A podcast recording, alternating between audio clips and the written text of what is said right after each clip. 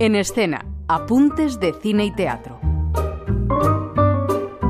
Estos días hay obras de teatro por toda España. Tan solo tenéis que escuchar nuestros informativos y estar atentos a vuestros teatros de referencia. Por aquí os dejamos algunas ideas. ¿Quién se lo dice a la amiga? ¿Zapatillas más grandes? Estos son dos petroleros. Tengo ya un 45. ¿Y eso que aún estoy creciendo? ¡Qué barbaridad, chiquillo! ¿Tiene el pie de Tashenko? Comenzamos en Málaga, donde se celebra la 39 edición de su Festival de Teatro, con un nuevo galardón que en su primera edición este año recae en una formación Las Niñas de Cádiz, que en el Teatro Cervantes, en 2020, justo donde actúan mañana jueves, se llevaron el Max al mejor espectáculo revelación por El Viento Salvaje. Felipe me dijo ayer que me deja, que no me quiere, que ha conocido a alguien. Vamos, que más eres. Mi amiga, es tan buena gente que la pobre, pobrecita se merece algo de suerte. Y al entrar por el portón, le cayó encima una amiga. Esta es la historia de dos amigas que eran como hermanas, un relato de la mala y la buena suerte ambientado en Cádiz, en el Cádiz de hoy, en el presente, pero con mucho de Fedra y Medea, raíces clásicas exploradas por actrices que también escriben y tienen formación en filología. Mariola, templa tu ansia, que la muerte acecha al filo de la dura madrugada. ¡Que es mío, puta loca!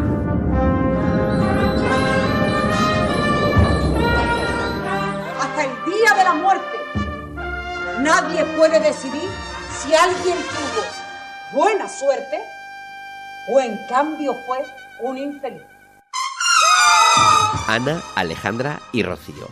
Las tres hermanas López Segovia y Teresa Quintero recibirán el premio Ángeles Rubio Argüelles, primera edición de un galardón que lleva el nombre de esta gestora, mecenas cultural y maestra de actores. Seguro que muchos en Málaga todavía recuerdan la escuela ARA donde dieron sus primeros pasos algunos actores que han llegado lejos. Fiorella Faltoyano, Raúl Sender, María Barranco, Antonio Banderas. Nosotros somos, ellos son, nosotros somos, ellos nosotros somos, ellos son, nosotros somos, basta, nosotros somos, ellos son, nosotros somos, ellos nosotros somos, ellos son, nosotros somos, bueno, basta ya. Esto pertenece a otra propuesta que hoy os recomendamos. Son los personajes que conforman la historia más surrealista jamás cantada, el legado de Proyecto Barroco, la compañía que dirige María Herrero. Tomo el cargo de explicarte quiénes somos.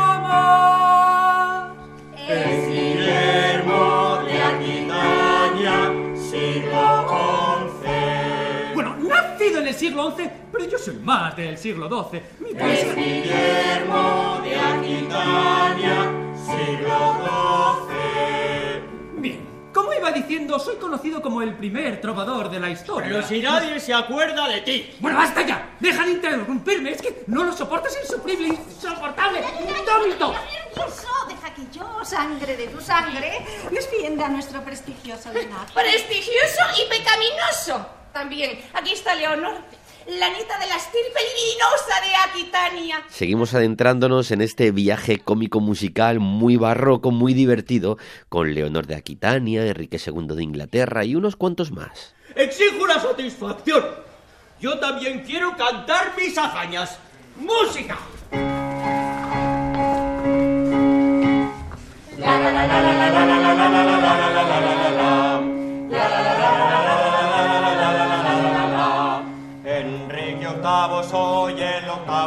Enrique soy. Enrique octavo es el octavo Enríquez. Me casé con seis mujeres, a dos las decapité. Se casó con seis mujeres, a las decapitó. Yo quería un heredero para la casa Tudor. Él quería un heredero para la casa Tudor. Hice yo de los Tudor poderosa dinastía. Pero también era cierto que el pueblo lo aborrecía. Pero me sudaba La historia más surrealista jamás cantada, El legado de Proyecto Barroco, se puede ver este sábado 15 en Murcia, en el Teatro Circo de la capital de la región.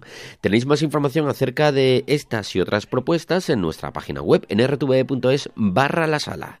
Daniel Galindo a Radio 5, Todo Noticias. Somos sombras tenebrosas habitando estos cuerpos, almas de reyes y reinas atrapadas en el lienzo. Somos fruto de una mente muy brillante y surrealista. Somos siendo de un conjuro.